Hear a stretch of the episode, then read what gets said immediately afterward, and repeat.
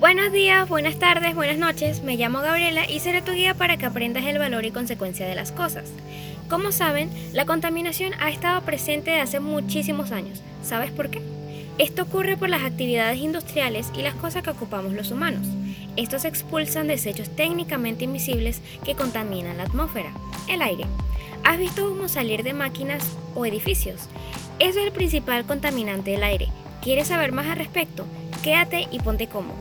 Empecemos. La niebla tóxica que flota por encima de las ciudades es la forma de contaminación del aire más común y evidente. No obstante, existen diferentes tipos de contaminación, visibles e invisibles, que contribuyen al calentamiento global. Por lo general, se considera contaminación del aire a cualquier sustancia introducida en la atmósfera por las personas, que tenga un efecto perjudicial sobre los seres vivos y el medio ambiente. Cada año se bate el récord de contaminación del aire. En el año 2019 se alcanzaron casi 40 mil millones de toneladas de CO2 en la atmósfera, superando el registro del año anterior. El dióxido de carbono, un gas de efecto invernadero, es el contaminante que está causando en mayor medida el calentamiento de la Tierra. Si bien todos los seres vivos emiten dióxido de carbono al respirar, este se considera por lo general contaminante cuando se asocia con coches, aviones, centrales eléctricas y otras actividades humanas que requieren el uso de combustibles fósiles como la gasolina y el gas natural. La mejor manera de combatir la polución del aire es no crear más y hacer el máximo posible por reducirla. Llegar a este punto requiere de soluciones que lo hagan posible, un campo en el que la tecnología y los planteamientos innovadores tienen mucho que decir. ¿Sabías que la ganadería contamina el ambiente? ¿Cómo? Pues es un poco gracioso, de verdad. Los gases que expulsan las vacas son dañinos, como por ejemplo el metano. Hay muchas, muchísimas hectáreas de ganadería en el mundo. ¿Cuánto metano pueden expulsar las vacas? Estoy bromeando, pero en serio sus gases dañan el planeta. Y nuestro olfato. Alrededor de 3,8 millones de muertes prematuras son causadas por la contaminación del aire en interiores cada año. En 97 países, 85% de los hogares ya tienen acceso a fuentes de energía más limpias. Sin embargo, 3 millones de personas carecen de ellas todavía, incluso 3 mil millones de personas. Y aunque parezcan acciones pequeñas, usar el transporte público o la bicicleta, reducir el consumo de carne, no utilizar plásticos de un solo uso o compostar los alimentos orgánicos son pasos importantes para ayudar al planeta. La contaminación del aire desde el ámbito doméstico es nociva en dos maneras.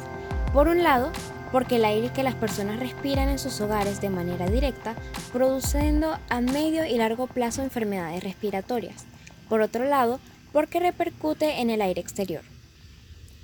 Consecuencias de la contaminación del aire.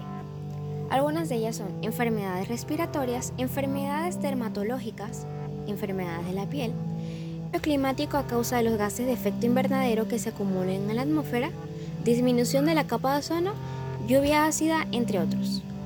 A modo de resumen, podemos indicar que las soluciones para la contaminación atmosférica pasan por mejorar las políticas ambientales, cuidar los bosques y demás vegetación, reducir nuestras emisiones nocivas o huella del carbono y reducir nuestra huella ecológica.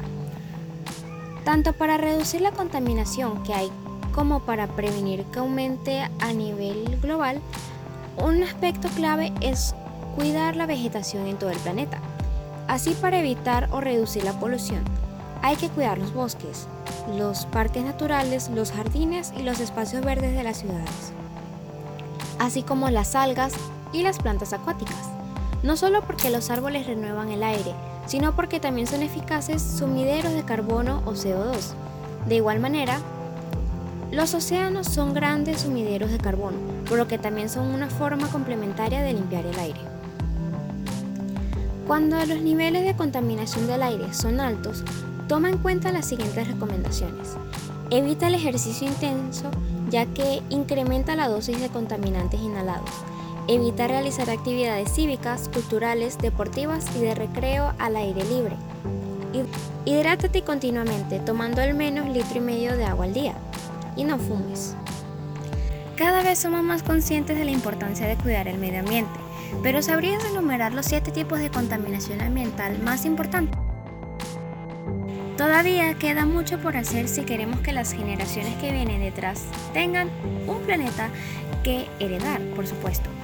Las consecuencias de un mundo contaminado son conocidas. Cambio climático, efecto invernadero, calentamiento global, entre otras. Conozcamos qué tipos de contaminación ambiental existen. Contaminación atmosférica, contaminación hídrica, contaminación del suelo, contaminación acústica, contaminación lumínica, contaminación visual y contaminación térmica, todas causadas por el ser humano. Aquí hemos repasado los tipos de contaminación ambiental más importantes, pero existen muchos más. En el caso de la radiactiva, la electromagnética, la alimentaria, la química, biológica o genética. Hay varios objetivos de desarrollo sostenible que hablan específicamente de la contaminación. Todos los tipos de contaminación están relacionados y surgen a consecuencia directa del impacto del ser humano. En nuestra mano está reducir nuestra huella en el planeta. ¿Te unes a ayuda en acción para ponerle freno? Aquí te tengo una pregunta. ¿Alguna vez has estado en un lugar con olor a basura, humo o incluso podrido? Si tu respuesta es sí, estos olores vienen de distintos tipos de contaminación, terminando en partículas en el aire que entran en nuestro cuerpo y a largo plazo nos harán enfermar. Puede ser una gripe o alergias, tos, resequedad en la piel, ardor de ojos, entre muchísimas más enfermedades causadas por la contaminación del aire. Esto es muy importante, ¿cierto? Este ha sido un breve resumen de este tema controversial. ¿Qué te pareció? Personalmente me impresiona el dato de las vacas. ¿Y a ti? Por supuesto que la ganadería contamina, como anteriormente dije, pero no sabía de ese dato de las vacas, no sabía que ellos contaminaban. Un poco indirecto, pero sí tiene un gran efecto en la contaminación ambiental. Síguenos y apoya nuestro podcast para que te enteres de la contaminación y de las soluciones en las que todos podemos participar. Como el uso de las bicicletas, las bicicletas son increíbles, ¿no te parece? Nos ayudan a ejercitar y son amigables con el ambiente. También puedes empezar a reciclar o incluso hacer tu propio compost. Puedes utilizar las cáscaras de frutas, de verduras que tu madre o tú desechan diariamente. Así reducirías la contaminación hídrica del suelo e incluso atmosférica. Esto es muy simple, solamente necesitas las cáscaras o restos, residuos de comida, específicamente residuos orgánicos y necesitarás tierra. Simplemente eso y mucha paciencia, pues para hacer el compostaje necesitas tiempo para que todo, absolutamente todo salga muy bien.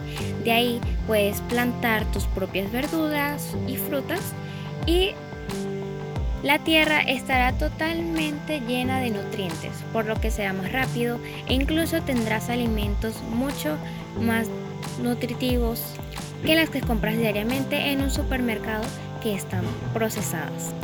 Súmate a este cambio, recicla, usa bicicletas y si quieres, como dije, haz tu propio compostaje.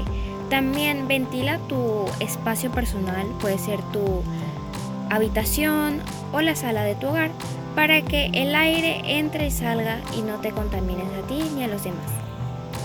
Fue un gusto ser tu guía en esta oportunidad. Nos escuchamos pronto. No hay mejor hogar que nuestro hogar, el planeta Tierra. Cuidémoslo. Adiós.